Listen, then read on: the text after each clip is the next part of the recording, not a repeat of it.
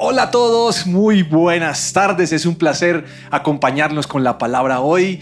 Antes de, antes de empezar con el tema, me gustaría que usted estando en su casa allí con su familia le dé un abrazo a su esposa, a su esposo, a sus hijos. Les diga, qué rico poder ver la predicación juntos. La Biblia dice, si se enojan, no pequen. Yo quisiera saber cuántos hemos hecho lo contrario a lo que dice esa palabra. ¿A cuánto nos ha durado el enojo más tiempo? Y hemos pecado con esto. Pues imagínense que hace más o menos un mes, un mes y medio, tuve un inconveniente con alguien y yo lo quería matar. Quería comer del muerto, como dice ese dicho popular. Me imaginé a Rambo cuando se pone su pañoleta aquí enfrente que va a la lucha contra el enemigo. Pensé en John Wick cuando le mataron su perro, que quería vengar la muerte de su cachorro. Pensé en el gladiador cuando estaba en la arena del circo romano y quería coger a sus enemigos y escuartizarlos. O también en Macol, el justiciero, porque aún ese está disparó puntillas en medio de su batalla ahí en ese, en ese almacén. Yo quería sangre. Ahora, nunca había estado así. La verdad es que, que tal vez mi, sanguíneo me ayuda a controlar un poco el genio, aunque el colérico a veces me traiciona. Pero ese día o esos días yo estaba eh, enojadísimo y no le voy a echar la culpa al encierro. Eso es tema de mi carácter. Ahora, lo cierto es que ese hombre me la voló. Así le puse la predicación hoy. Me la voló. Me saltó el bloque, como decimos algunos colombianos porque sentí que violó algo de mi espacio, de mi espacio o de mi vida. La cosa es que en esos días tuve una reunión con los pastores Andrés y Rocío y en medio de la conversación ellos supieron lo que yo estaba pasando. Así que decidieron ministrarme. Ministrarme es, usted va a tener ese encuentro con Jesús y le va a llevar todas sus cargas a Él. Y sentí que, era un, que era como ese agente del FBI espía que lo cogen los enemigos y lo sumergen en una alberca de agua. Y sentí particularmente que la pastora Rocío me metía en la alberca y me decía, dígame quién lo envió, quién lo envió. Y yo decía, yo vine porque quise, no porque me pagaron. Me decía, no, cuénteme quién lo envió, como confiese lo que pasó, confiese su pecado. Así fue mi experiencia con Dios, una experiencia muy divertida. Lo bueno de eso es que después fui libre. Y la verdad es que si me encuentro esa persona hoy en día, podía darle un abrazo. Lo que pasa es que estamos en cuarentena y no se puede abrazar, pero yo lo haría. Ahora, es muy fácil hablar acerca de lo que debemos hacer. Y creo que los cristianos tenemos un código de comportamiento basado en la escritura. Pero a veces hacerlo es lo complicado, eso es lo difícil. Sin embargo, después de este episodio, yo me puse a pensar acerca de mi reacción.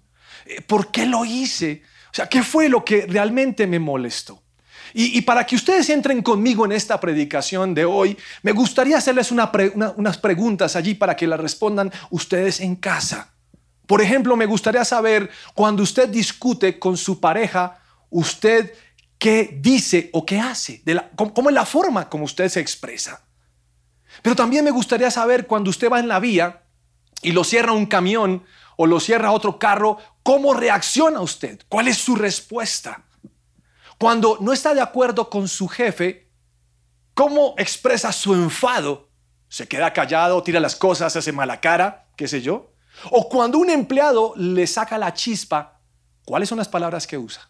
¿Es hiriente? ¿Lo recuerda? ¿Qué, qué cosas tiene por allí? Y quisiera también pensar en las personas que asisten a una iglesia. Si usted ha asistido a esta iglesia, quiero preguntarle, cuando un servidor está, lo recibe, ¿logra exasperarlo? ¿No le gusta que le digan siéntese aquí o, o, no se puede guardar el puesto o no entre con su mascota o qué le molesta y cuál es su reacción frente a eso? Pero también si usted es servidor de la iglesia, puede encontrar que algún hermano en la fe no se comporta como es digno en la iglesia, la pregunta es, ¿qué le saca la piedra? Porque hay gente que a uno se la saca rapidito.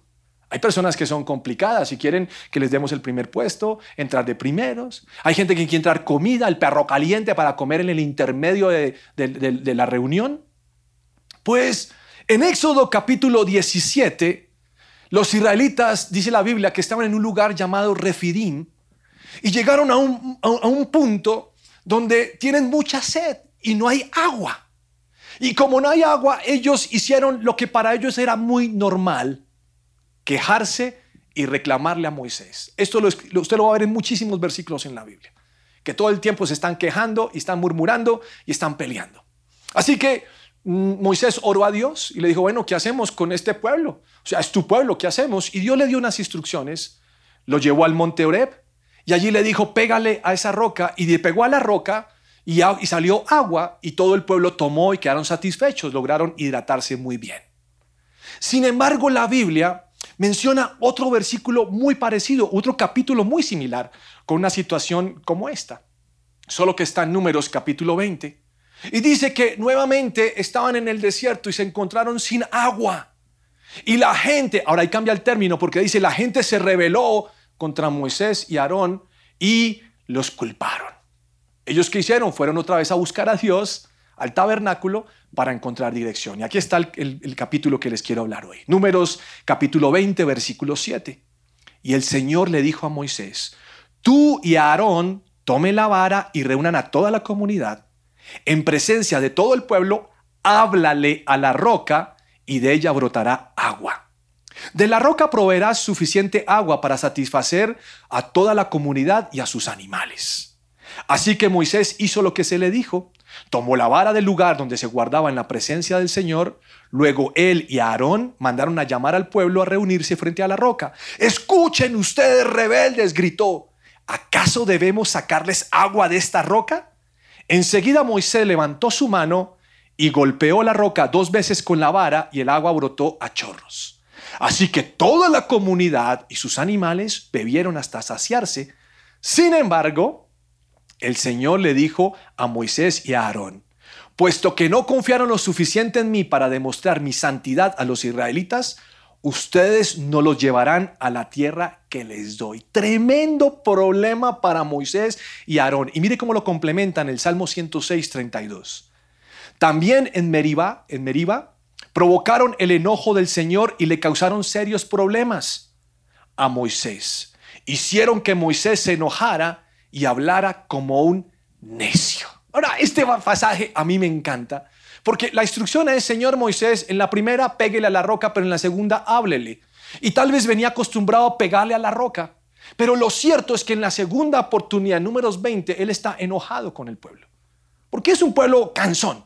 Es un pueblo que reniega, es un pueblo que pelea, nunca está satisfecho, no le gusta nada y todo el tiempo se compara. Entonces Moisés está sufriendo con este, con este pueblo. Pero en medio de su enojo tomó decisiones equivocadas. Y sin darse cuenta, el costo fue muy alto. Se dio cuenta después, pero el costo fue muy alto. La Biblia dice que él no honró a Dios cuando le pegó a la roca. Lo que me lleva a preguntarme si cuando estamos enojados nosotros honramos a Dios o no lo hacemos. Porque puede ser que estemos tan molestos que empezamos a decir cosas, a criticar a la gente, groserías, tener mala actitud, y eso no es una honra para Dios. ¿Sabían ustedes que cuando decimos ciertas cosas y salen de nuestra boca, ya no hay vuelta atrás? Como dice un dicho, ya no hay tu tía que valga. Pero además de eso, hay momentos donde hacemos cosas que nos pueden costar un matrimonio o un empleo porque no medimos la consecuencia de nuestros actos. Ahora les conté mi situación con los pastores y cuando, cuando yo fui ministrado tuve un encuentro con Dios. La verdad es que eso fue lo que me pasó. Y yo entendí lo que había hecho en medio de mi enojo. Estaba orgulloso porque mi carne decía, es que hay que responder como un hombre tiene que responder. Pero en su presencia yo entendí que estaba errado, que no era lo que Dios quería. Este Moisés no pudo entrar a la tierra prometida, le tocó conformarse, eh, conformarse al verla no más, pero no pudo entrar. Y pareciera algo injusto. Si usted habla con alguien que ha leído este versículo, le va a decir, es injusto, porque es que el pueblo era terrible. Y sí, a simple vista parece. Pero recuerden que al que Dios le da, mucho le exige. Y a Moisés le está exigiendo. Y él tenía que obedecer y entregar sus impulsos a Dios. Y es que muchas veces cuando estamos calientes en medio de una discusión, no hacemos un alto para calmarnos. Y la idea sería que Dios nos ayude a sellar la boca y abandonar esa discusión para evitar cosas difíciles después, consecuencias difíciles. Entonces me surge una pregunta. ¿Es posible que tengamos peleas los cristianos o entre cristianos? Porque cuando un cristiano pelea, la gente le va a decir a uno, ¿y es que acaso usted no es cristiano? Entonces, ¿para qué va a la iglesia? Usted, puede, usted no puede pelear. Y esa es la pregunta que me hago, ¿es posible o no es posible pelear? Pues encontré un par de pasajes que me hablan, y ahora hay más, de cosas interesantes en la vida de un hombre como Pablo. Pablo era un hombre con carácter colérico. No sé si usted conozca a alguien con carácter colérico, pero los coléricos son particulares, son, una bendición, son fronteros. Los coléricos son directos. Si tienen que pasar por encima de alguna situación, lo van a hacer. ¿Por qué? Porque son hacia adelante, no tienen pelos en la lengua, son fogosos, en fin, esos son los coléricos. Pablo era un colérico. En Gálatas capítulo 2, versículo 11, dice lo siguiente. Pero cuando Pedro llegó a Antioquía, tuve que enfrentarlo cara a cara porque él estaba muy equivocado en lo que hacía. Cuando llegó por primera vez, Pedro comía con los creyentes gentiles, quienes no estaban circuncidados. Pero después, cuando llegaron algunos amigos de Santiago, Pedro no quiso comer más con esos gentiles.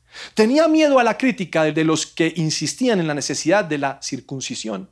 Como resultado, otros creyentes judíos imitaron la hipocresía de Pedro e incluso Bernabé se dejó llevar por esa hipocresía. Cuando vi que ellos no seguían la verdad del mensaje del Evangelio, le dije a Pedro delante de todos los demás, si tú, que eres judío de nacimiento, dejaste a un lado las leyes judías y vives como un gentil, ¿por qué ahora tratas de obligar a esos gentiles a seguir las tradiciones judías? Se armó una situación difícil entre Pablo y Pedro. ¿Cómo la ve? Dificilísimo. Ahora, la, respuesta a si es posible que peleemos con otras personas, la respuesta es sí, pero no significa que esté bien. Muchos toman en este pasaje para decir, pues yo soy confrontador como Pablo y punto. Y es un error. El comportamiento de Pablo, aunque tiene la razón en lo que quiere hacer, como dicen los muchachos hoy en día, se dio garra, lo embaló, lo exhibió, lo expuso delante de todo el mundo. Ahora quiero que miremos un momento ese pasaje. Pedro hacía algo que no era correcto. Sí. Mm, decía una cosa y hacía otra. Mm, totalmente de acuerdo. Influenció a algunos cristianos, a algunos judíos. Sí lo hizo. Pero cuando Pablo dice es que es un hipócrita, está diciéndole que usted finge tener lo que no tiene. y don Pablo puede tener la razón, yo no descarto que la tenga, no voy a discutir, no soy, no soy hincha de Pedro ni de Pablo. Pero en este punto considero que si estamos hablando de Biblia, Pablo tenía que obrar con la Biblia. Y tenía que llamar a Pedro a un lado a decirle, venga para acá, ¿usted qué está haciendo? Eso que está haciendo no es correcto, pero delante de todo el mundo lo exhibió. Y eso es una cosa que hace un colérico y aquí hay un momento de fricción, aunque no dice nada la respuesta de Pedro. Pero pues que a nadie le gusta que le digan que está haciendo lo que no es y menos que le digan hipócrita. La conclusión de esto es que Pablo era también un humano y podría equivocarse. Mire lo que menciona Hechos capítulo 15, versículo 36. Algún tiempo después, Pablo le dijo a Bernabé, volvamos a visitar a los creyentes en todas las ciudades en donde hemos anunciado la palabra del Señor y veamos cómo están. Resulta que Bernabé quería llevar con ellos a Juan Marcos, pero a Pablo no le pareció prudente llevarlo porque los había abandonado en Panfilia y no había seguido con ellos en el trabajo. Se produjo entre ellos un conflicto tan serio que acabaron por separarse. Bernabé se llevó a Marcos y se embarcó rumbo a Chipre, mientras que Pablo escogió a Silas. Después de que los, hermanos lo encomendaron a la gracia del Señor, Pablo partió y viajó por Siria y, Cilicia, consolidando las iglesias. Oiga, qué cosa tan tremenda. Antes de, cualquier cosa, algunos van a decir, pero tenía la razón Pablo, porque por eso la Biblia siguió con Pablo. No, no, no, no, no, no. eso, eso así no se interpreta la Biblia, así no es. Siguió porque era el diario de Pablo. Pero no podemos descartar la obra de Bernabé, que después tuvo que ver con la restauración de Juan Marcos. ¿Qué veo en este pasaje? Pues yo veo un choque de trenes. Veo dos, dos hombres elegidos por Dios, llenos del Espíritu Santo, con grandes diferencias de criterio. Uno quiere llevar a fulano, el otro no está de acuerdo con eso. Y dialogaron y no llegaron a un acuerdo. Entonces la solución cuál es? Pues usted va a paz y y yo me voy para otro lado. Punto, cada uno sabio. ¿Quién tiene la razón? Esta es la pregunta del millón. Porque cuando estamos en discusiones, siempre pensamos que yo tengo la razón y el otro no la tiene.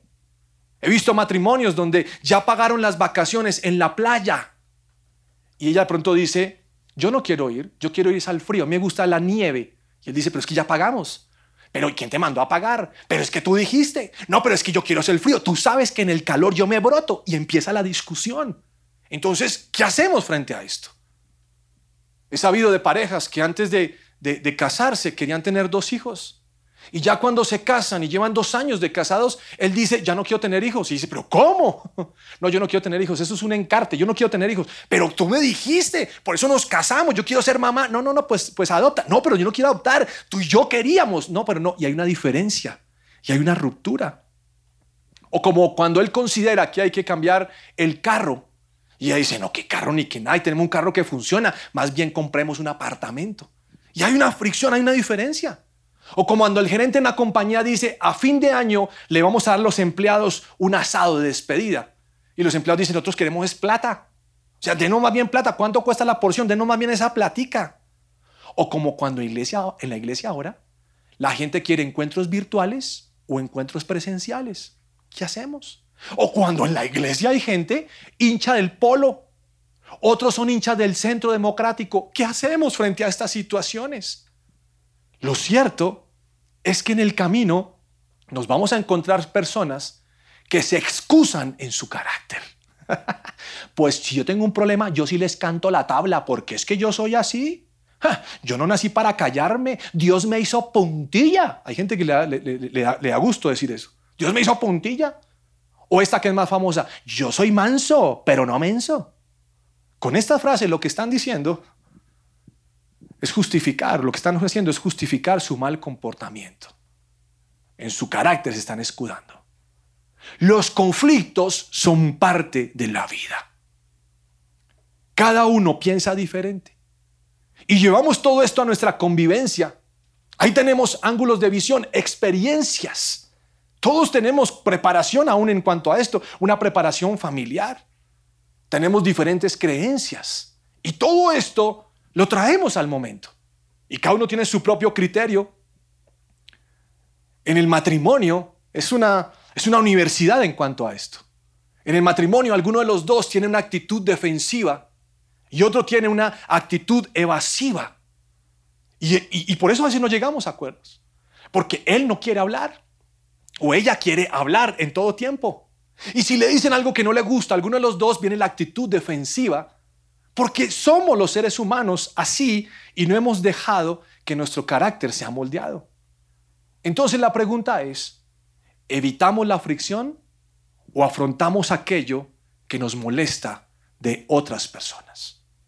Esa es una pregunta para que cada uno de ustedes la pueda responder. Pues en algunos casos es sabio callar para evitar echarle gasolina al fuego. Y para algunas personas es más fácil cerrar su boca y no decir nada y guardar silencio. Y obviamente viven bajo ese versículo que dice en Proverbios 21, el que guarda su boca y su lengua, su alma guarda de angustias. Entonces hay gente que la tiene más fácil, pero en otros casos considero que es necesario hablar. Por eso los que hablamos hasta por los codos decimos amén. Mire lo que dice Efesios capítulo 4, versículo 15.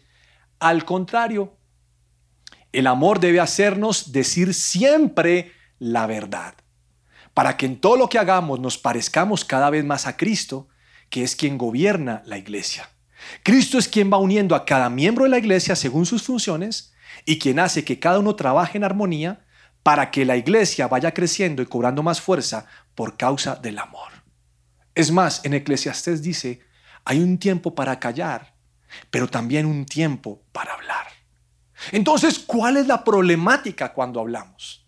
Pues sencillamente que a veces no elegimos bien las palabras que usamos. Y decimos palabras que tal vez no expresan lo que sentimos y que le hacen daño a aquel que nos está escuchando. Y si acompañamos esa palabra con un tono extraño, con un tono sarcástico, con un tono mm, que deja ver la insatisfacción, hay mayor problema.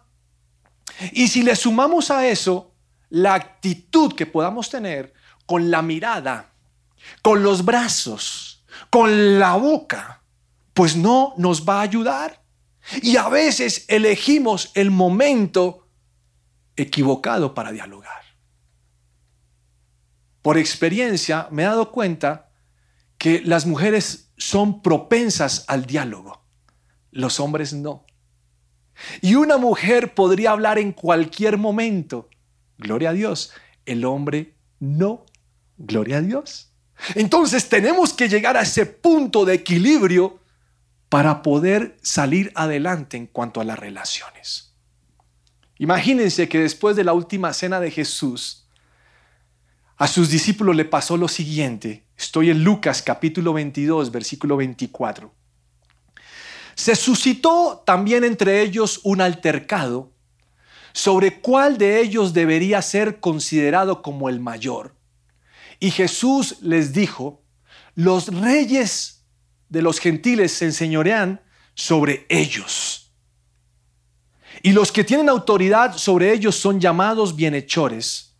Pero no es así con vosotros. Antes, el mayor entre vosotros hágase como el menor y el que dirige como el que sirve. Porque ¿cuál es mayor? ¿El que se sienta a la mesa o el que sirve? No es el que se sienta a la mesa. Sin embargo, entre, entre vosotros, yo soy como el que sirve. ¿Sabe qué está diciendo la Biblia? Dice algo espectacular. Tanto que lo tuve que mirar en varias versiones porque algunas hablan de discusión, pero esta habla de altercado. Y me encantó, porque lo que está diciendo es tuvieron un enfrentamiento. Una pelea violenta y acalorada. Ahora no me imagino cómo sería esa pelea. Me imagino que algunos le decían a Pedro, es que usted como es tan picado, como caminó sobre el agua, que va, cállese usted, que come con, que, que en algún futuro yo veo que comerá con gentiles siendo judío. Otros molestos porque no encontraban las cuentas de Judas, diciendo, Judas, usted, usted que viene a hablar ahora, hermano, que usted es el mayor, si usted se baja una platica por ahí, entonces yo no le creo a usted. Otros decían, ¿qué va, Simón? Si usted es un guerrillero, olvídese. Y ahí hay una discusión entre ellos. Un altercado, acalorado. Doce personalidades dando su punto de vista. ¿Usted, usted, usted ha entrado a reuniones así, donde todos son alfa y donde todos quieren dar su ángulo de visión, no, eso es un chicharro. Eso es un complique, es algo difícil.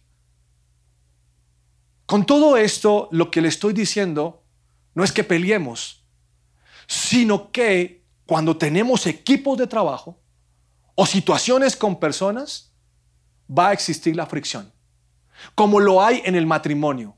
Y nos toca trabajar en contra de esa fricción. Entonces la pregunta es, ¿qué hacemos? ¿Qué hacemos frente a esto?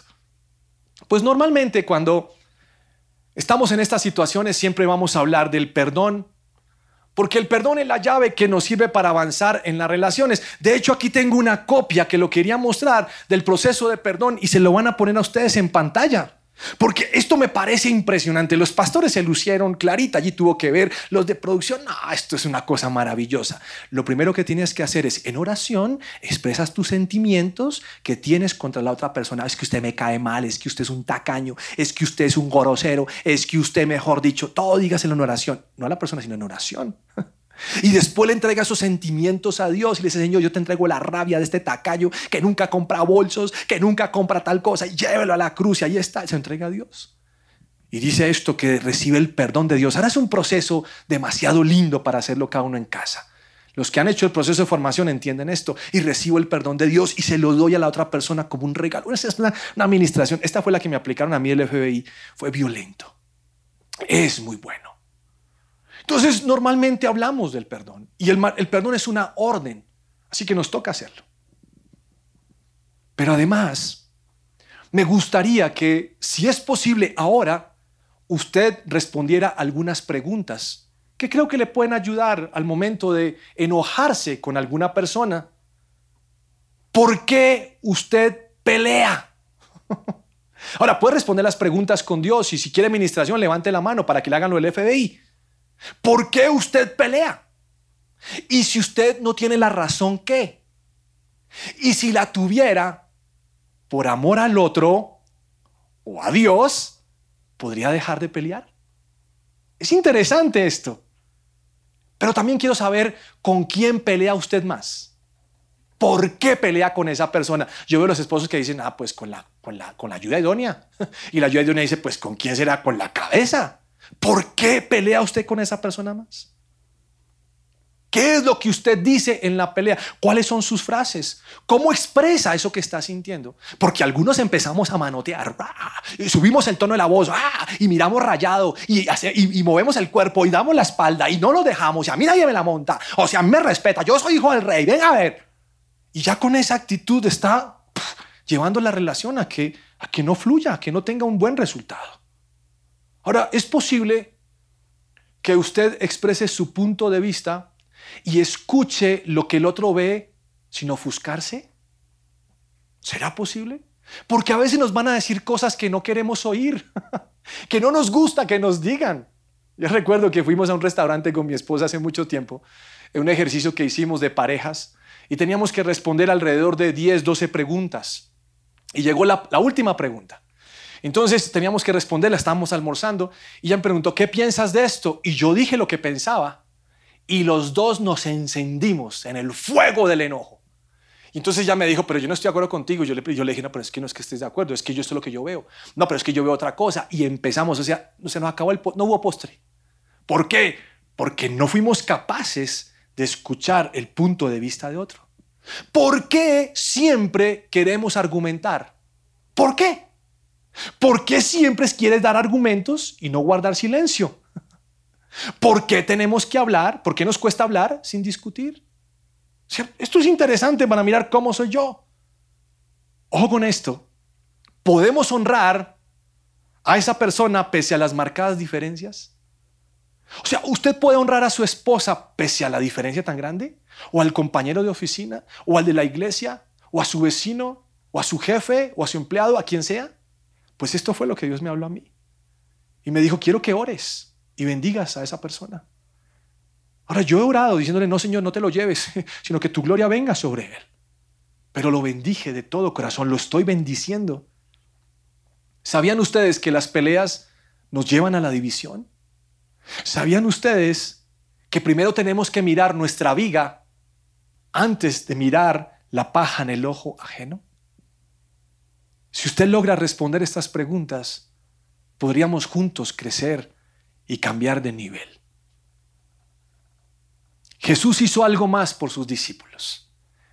En Juan capítulo 13, versículo 3 dice lo siguiente, después paso al 12. Jesús sabía que el Padre le había dado autoridad sobre todas las cosas y que había venido de Dios y regresaría a Dios. Así que se levantó de la mesa, se quitó el manto, se ató una toalla a la cintura. Después de lavar, versículo 12, después de lavarle los pies, se puso otra vez el manto y se sentó y preguntó, ¿entienden lo que acabo de hacer? Ustedes me llaman maestro y señor y tienen razón porque es lo que soy. Y dado que yo, su señor y maestro, les he lavado los pies, ustedes deben lavarse los pies unos a otros. Les di mi ejemplo para que lo sigan. Hagan lo mismo que yo he hecho con ustedes. Les digo la verdad. Los esclavos no son superiores a su amo, ni el mensajero es más importante que quien envía el mensaje. Ahora que saben estas cosas, Dios los bendecirá por hacerlas. Quiero que se imagine ese pasaje conmigo. Es especial. Jesús, el Hijo de Dios, el Creador, el hombre que hace milagros, que, les hablaba de parábolas, que mostró su misericordia, que multiplicó tantas cosas, que era alegre, que, que era sabio, se despojó de su manto de maestro y se arrodilló y comenzó a lavarle los pies a cada uno de sus discípulos, dándoles a entender que ellos son más que Él, o que Él vino a servirles, y que no importa. Ahora piensa en los pies de esos discípulos. Sé que muchos cuando hablan de los pies dicen eso olía pecueca, qué mal olor. Pero quiero que piense que lavar los pies no es tan fácil por la posición que uno asume y por lo feo que pueden ser los pies. En ese punto ellos andaban en sandalias, pies sucios, seguramente con callosidades, algunos con uñas encarnadas o largas, resecos porque la tierra resecaba sus pies, de pronto lastimados. Y sí, el, el aroma de pronto no era el mejor, pero ya está Jesús brindándole un masaje a sus discípulos, enseñándoles que Él vino para servirles. ¿Qué ejemplo? ¿Y saben por qué lo hizo? Porque sabía cuál era su posición. Si nosotros sabemos cuál es nuestra posición en el matrimonio o en la iglesia o en la oficina o en el estudio o en nuestra familia extendida, no habrá problema de lavar los pies de los demás. Porque sabemos cuál es nuestra posición. Y la Biblia dice, así como Jesús lo hizo, nuestra obligación es hacerlo con los demás. La pregunta es, ¿usted podría lavar los pies a alguien hoy? ¿Qué pasaría si le lava los pies a alguien con, el que tiene o con la que tiene fricción? Déjeme decirle que la vida sería diferente. Y se cumpliría este último versículo de Colosenses capítulo 3, versículo 12. Dado que Dios los eligió para que sean su pueblo santo y amado por Él, ustedes tienen que vestirse de tierna compasión, bondad, humildad, gentileza y paciencia. Sean comprensivos con las faltas de los demás y perdonen todo el que los ofenda. Recuerden que el Señor los perdonó a ustedes, así que ustedes deben perdonar a otros. Sobre todo, vístanse de amor, lo cual nos une a todos en perfecta armonía. Y que la paz que viene de Cristo gobierne en sus corazones, pues como miembros de un mismo cuerpo, ustedes son llamados a vivir en paz y sean siempre agradecidos. Dios no pediría algo que Él no hace. Y nos está llevando a un nivel de ser comprensivos, de comportarnos como su pueblo santo y de cambiar nuestras vestiduras. Si antes se dijo ojo por ojo, diente por diente, ahora ten compasión, ten bondad, humildad, gentileza y paciencia. Y sobre todas las cosas, entiende a las otras personas y vístete con el traje de amor. Pues yo le doy gracias a Dios porque en esa ministración yo pude ver la gloria de Dios. Y lloré como loco porque me sentía agredido. Pero después de esto ha sido un tiempo muy especial. Ahora le doy gracias a Dios porque no somos perfectos y atravesamos por estas situaciones. Y si yo lo hice, usted también lo puede hacer. Tal vez sea el tiempo para empezar con su esposo, con su esposa, o posiblemente con su jefe o su jefa. La idea es que mostremos con nuestra vida que somos cristianos. Allí en casa, por favor, póngase de pie. Señor, te damos gracias. Tu palabra es viva y eficaz. Y tu palabra nos enseña cada día a ir hacia adelante.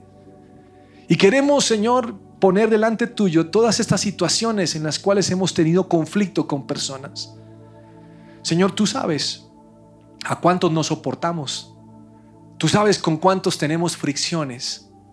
Tú sabes quiénes nos hacen enojar rápidamente.